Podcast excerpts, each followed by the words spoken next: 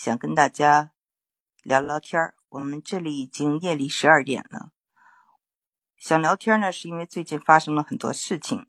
首先呢，就是比特币疯涨，涨到了四万多。那么不知道大家有没有听我们的节目呀？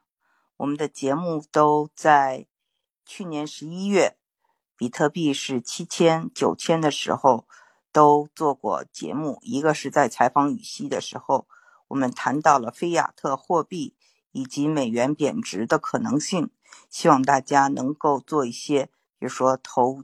金子啊，或者是投银呐，或者是投这种数字货币的建议。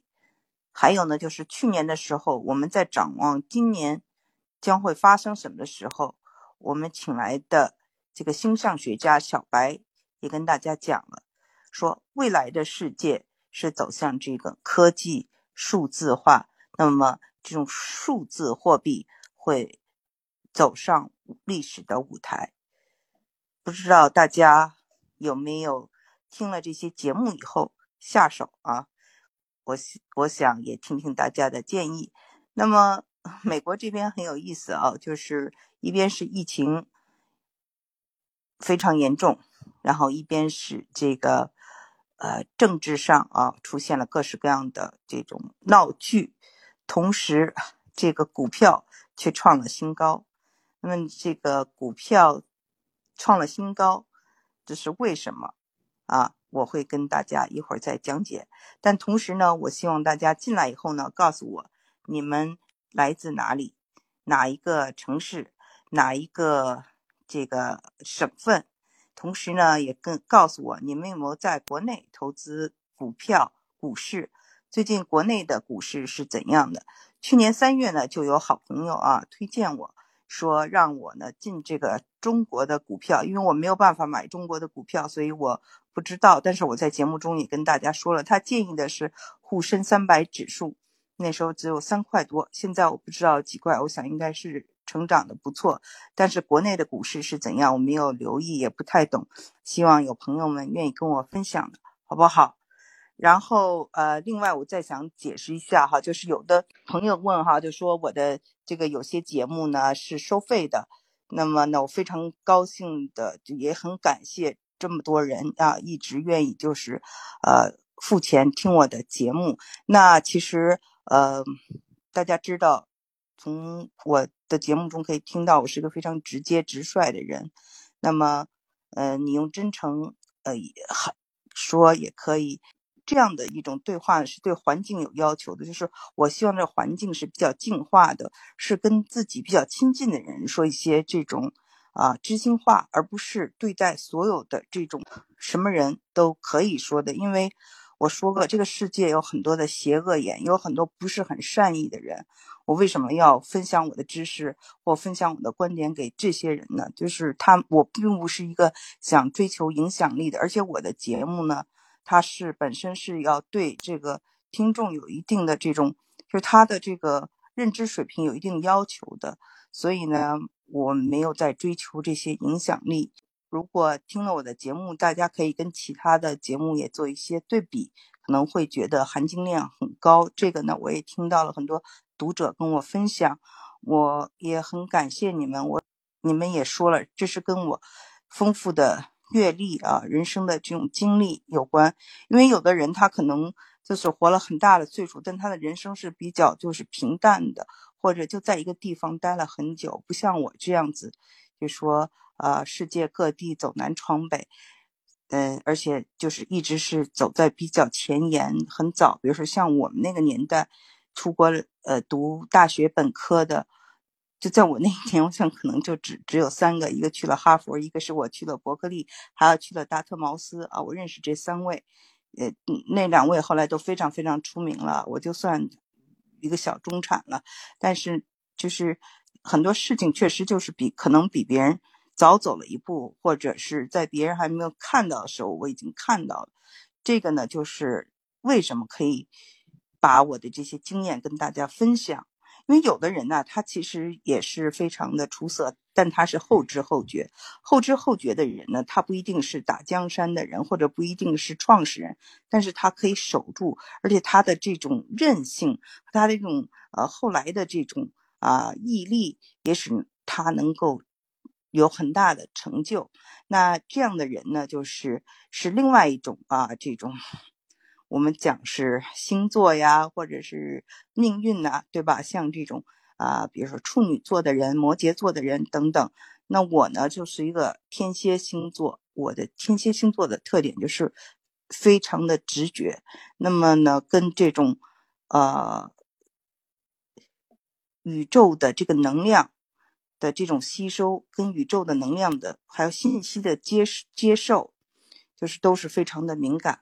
所以呢，我是这样的一个人，所以就是在这样一个情况下，我也希望就是不要，呃，什么人都进到这个我的这个环境里头，因为我每次跟大家谈话的时候很真诚，而且很开心。我希望这种开心能够保留下来，保持下去。每个人都是我们结识一个善缘，所以呢，我希望这样的这种。啊，交流方式，呃，有一定的门槛儿。这样的话，大家在里面的人可以呢更开心，互相相识一场也更有意义。接接下来就跟大家讲一讲，大家有没有想过，为什么就是美国的经济其实并不好，美国的这个疫情很严重。但是股市资产却在暴涨啊，嗯，这个除了股市，房地产都在涨。这很大的一个原因就是有一个词叫做 QE，就是印钞嘛，啊，这个印钞呢，嗯，我想不是美国了，是全球很多央行都在做的事情。那么，首先先说美国，美国这个。做这个事情呢，让其他的很多的国家就不高兴了，所以呢，对这个非美国的非亚特货币体系和美元作为全球霸主呢，其实呢是不利的。这种印钞，但是美国也没有其他的办法，因为你要解马上解决。目前的问题，所以呢，这个美联储就在不断的印钞。那印钞的结果就是说，它呢过早的透支了年轻人的未来，因为资产都涨了嘛，对吧？房子房价都涨了嘛，那这样就是说，你的工资肯定比不上资产的这种增值。投资人会越来越有钱，这是穷爸爸富爸爸说的。但是呢，怎么投资？他教你吗？你你看有没有你们有没有想过，这个资本主义一切都是拿资本说话，对不对？可是为什么从小学习这个星球，学习这个科学，学习数学，学习社会学，学习各种东西，但是他不怎么教你怎么去投资，或者一些这种啊投资的基本原理都不告诉你呢？大家有没有想过，有几个人搞得清楚？啊，我们就是说买，比如说现在说买什么啊，怎么买啊？什么是 call，什么是 short，什么是 option，这很多人都不知道，对吧？所以呢，这个嗯，比如说利率涨了啊，那股市会怎么样？利利率跌了，股市会怎么样？债券和这个股市的关系等等。大部分人都是搞不清楚的，所以呢，就非常有趣的，你看到就是说，他呢，就是学费是这么的贵，大家从小念这么多的书，但是恰恰他不给你上这个资本这一课。那么有一个美国的非常有名的这个呃作家，啊，就是日本人啊，嗯，罗伯特清崎，他呢。就是提出了这个问题，他说：“这个资本家都希望你是老老实实给垄断的大公司去打一份工，那今天有饭吃，明明天有饭吃，然后最好呢，你买一个房子，每天要去供呃付这个月供，你没有多余的闲钱去干其他的事情，你要依赖这一份工作，所以你老去做什么 e employee，所以呢，嗯真正的发财。”是什么？是做投资者或者是什么自己开公司 （self-employed），对吧？或者是什么？当然，我以前有个朋友说，那么就是家里继承一大笔钱。那有的时候，所以呢，他要在法律上啊，这个法规上，比如说设立信托等等，他有很多的东西来规避这些，让能够保持这些有钱人的孩子继续有钱。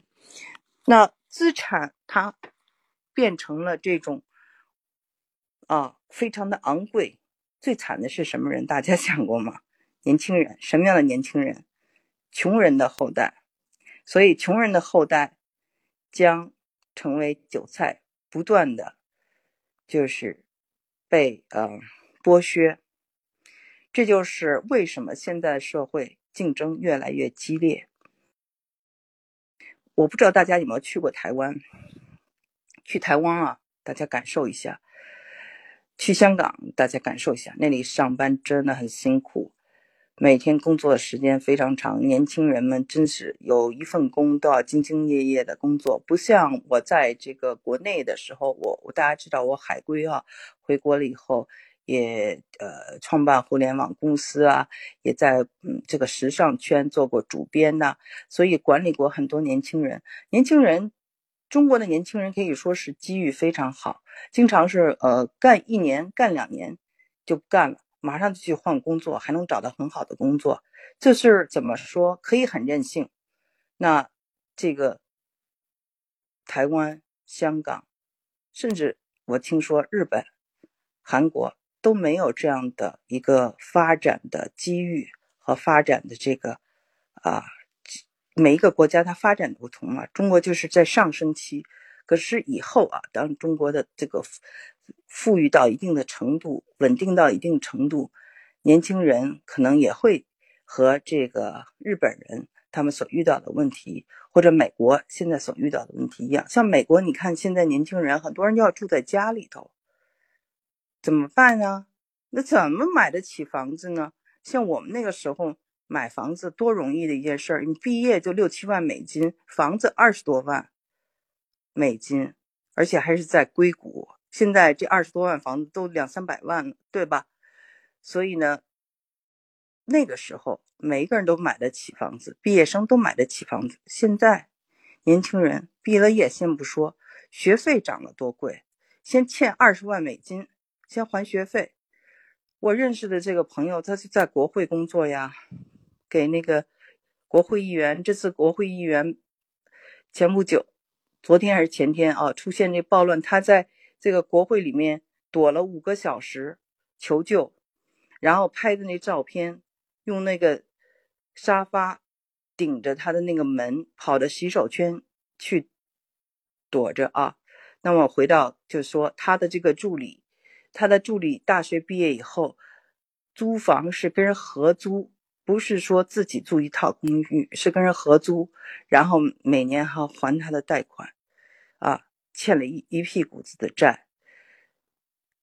中国的年轻人可能还有这个父母可以那个帮他们买房子，有的没有，呃，没有很很有经济实力情况下，可能也会给他们付一个首付。那美国的有多少家长说能给孩子们买房子？除非是那些非常有钱的人的家庭，一般人的家庭他没有很多的储蓄，没有多余的钱。听着，呃，挣很多钱，都花在什么保险上？因为他的生活啊，他的成本非常高，有很多的不安全感。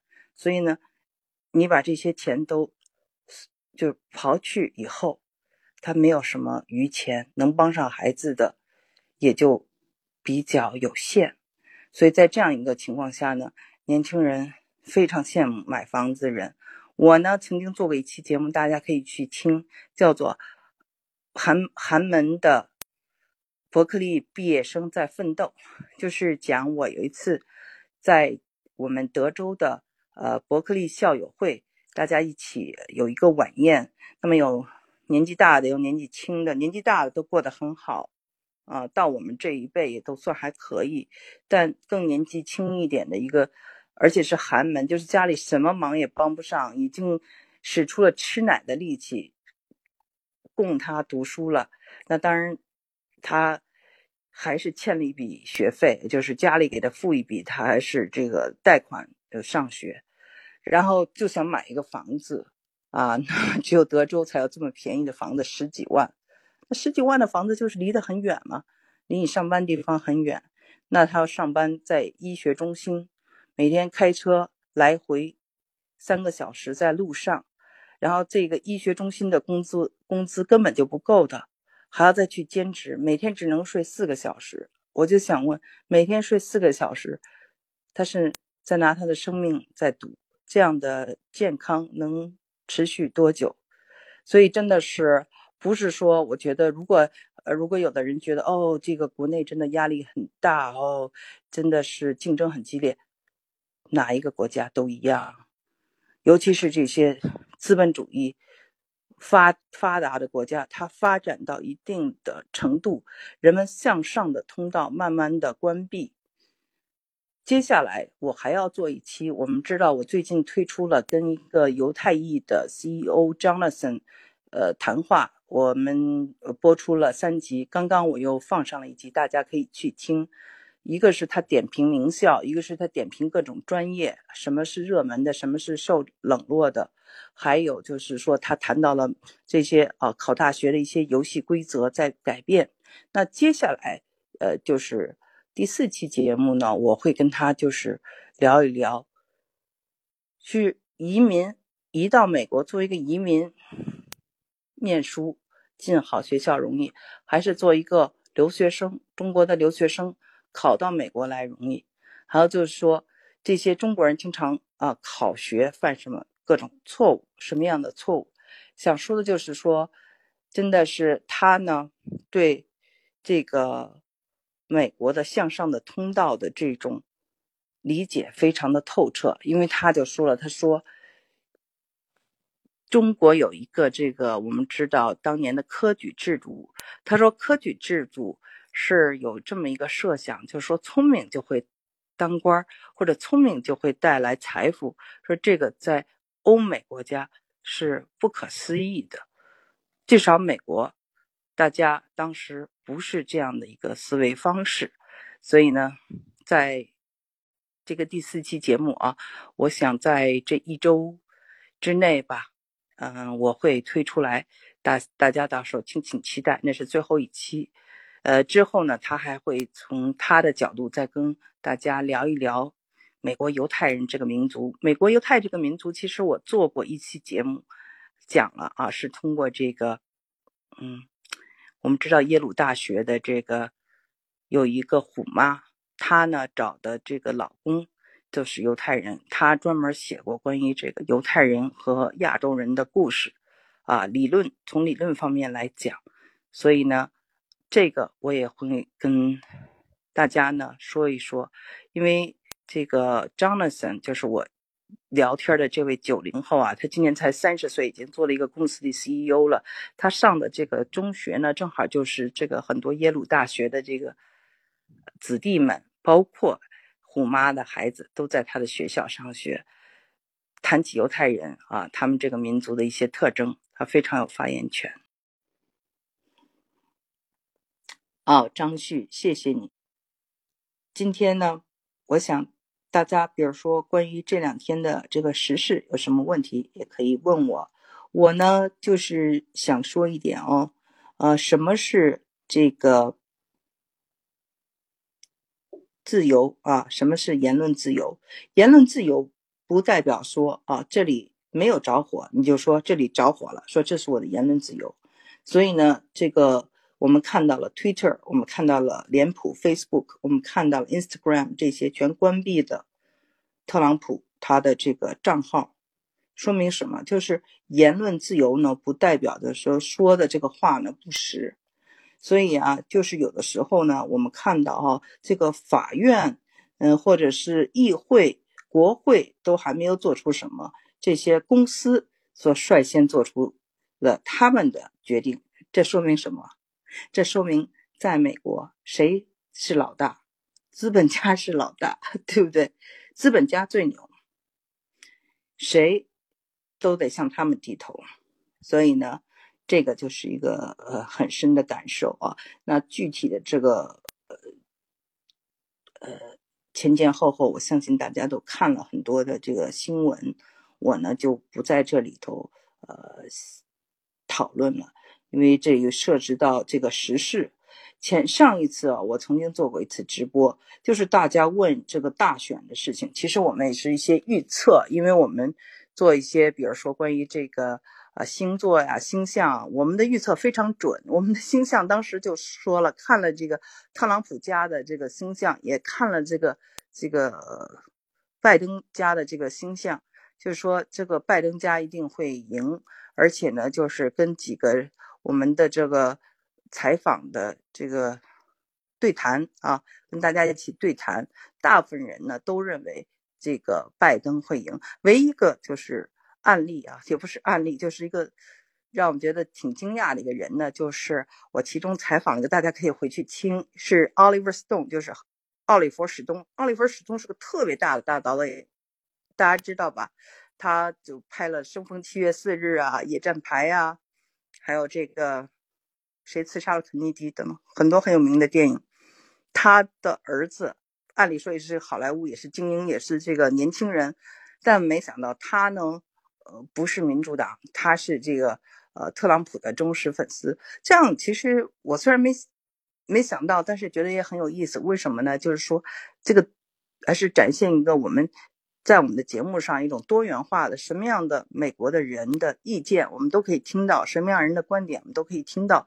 这样呢，我觉得对大家来说呢，也是一个帮助，对吧？虽然我们，你想想啊，就听了这个羽西，羽西预测了是拜登；我们听了这个呃星象学家，星象学家预测了是拜登。然后我们还采访了一个洋妞啊，这个洋妞叫做杜瑞秋，她是拍了一个洋妞在北京。本身呢，他是芝加哥大学的英文老师，他家里他的爸爸是一个这个汉学家，他的先生家里呢是一个左派了，曾经和这个黑豹党啊一起，就是在美国的这个呃六七十年代是非常有名的左翼，曾经营救了这个非常著名的 Timothy Leary，Timothy Leary 就是呃六六七十年代的反战。呃，英雄加嬉皮士的精神领袖啊，那个乔布斯也深受他的影响。这个我在节目中也做过。他是哈佛大学的一个心理学教授，是我的这个学校伯伯克利啊毕业的啊博士。他呢做了一些非常大胆的实验，那么被尼克松认为是美国最危险的人。当年啊，在当年。他关进监狱，保释金设定的是五百万美金天价。最后呢，他逃到了这个阿富汗，CIA 出动了这种色情间谍啊，做他的女朋友，才把他抓回来。这这个故事啊，大家都可以去听我以前的节目，这些我都讲过。那么，呃，我们还是回到刚才的主题，我们就是说什么？我们从这些事儿啊，就说我们曾经啊都。有很很准的预测，但是尽量的不谈这个呃时政，因为这个喜马拉雅不喜欢我们谈时政，呃，希望我们侧重人文，因为这是我的节目是一期人文的人文的节目。但是呢，大家有什么问题，我还是呃愿意回答的。啊，哦，我自己我自己看不了星座。嗯，我们有这个人可以看星座，对这个小白老师呢，他是可以看星座的。你们要是呃，对，就是他，他也有一个就是呃收费的那种看星座。如果你们感兴趣，我可以介绍你们啊跟他联系。但是我本人不不不做这些事情啊，我就是一个独立的知识分子。嗯，那就是。也有人说啊，这个听了这个张乐森的这个节目，说呃很好，觉得哎找一个靠谱的这种留学顾问挺难的，说呃能不能介绍我们给他呃认识他，他孩子要到美国留学，想请他做顾问，那我就是我你们到时候给我留言，我去呃问他要一个那个联系方式，而且他可以说给到我的这些。听众啊，百分之五的折扣，呃，这些呢都是不是我的这个重点啊？因为我我觉得做一个嗯，知识分子还是保持我的独立。但是如果大家有这样的需求，呃，对我来说是顺便的事情，那就何乐而不为？但是我觉得思想的交锋啊，这些探讨啊，都是我比较感兴趣的。其实啊，我在我的节目之中以前也很多人说，哎呀，想听听您的生活方式。我知道您生活的非常健康，比如说你喝什么样的气泡水啊，吃什么样的油啊，然后用喜马拉雅的那种海盐呐，等等。说你能给我介绍介绍您的这种生活方式？我不觉得介绍这些生活方式有什么。因为我不希望显得太过于商业，这些东西啊去带货，这些没有，不是我的这个人生的目前吧，至少不是我的一个侧重点。我可能如果真的有趣儿的话，我觉得可能投资研究一些投资，跟大家聊聊比特币呀，聊聊这方面，我觉得可能是对我来说更有趣儿，也更有收获，就是。有一说一吧，就是天马行空，想哪儿是哪儿，然后做自己喜欢做的事情，不高兴的就不去做，这就是一直我的一个人生的一个准则。其实现在想想也挺任性的，但是挺任性的话，已经活到这个孩儿他妈已经是三个孩子妈妈，已经是中年了，仍然我觉得活得还是很开心的。嗯，有失有得，我想可能是这样，因为你你的这样的性格或你这样的表现。大家也会看到，因为没有人是傻子。你是一个什么样的人，其实大家都看得很清楚。所以呢，我像比如说做这个直播，我从来几乎很少预告啊、打广告，我都是想起来就碰到有缘人，我们就在这个时间聊一聊、说一说。如果没有，那。就是这样的，很随机，英文叫 spontaneous，呃，就我想可能也是我的星象啊，我的星座造成的，就是这样的一个性格。但有的人呢是个非常有计划性、非常有目的性啊，人生的一切都是要算一算的。我不是这样的，而是可能是这个情感感性啊 take over。但是很有意思，就是说一方面是比较感性的一个人，其实我。另一方面，也是一个非常理性的一个人，因为我对这个心理学非常感兴趣，对人也做很多的分析。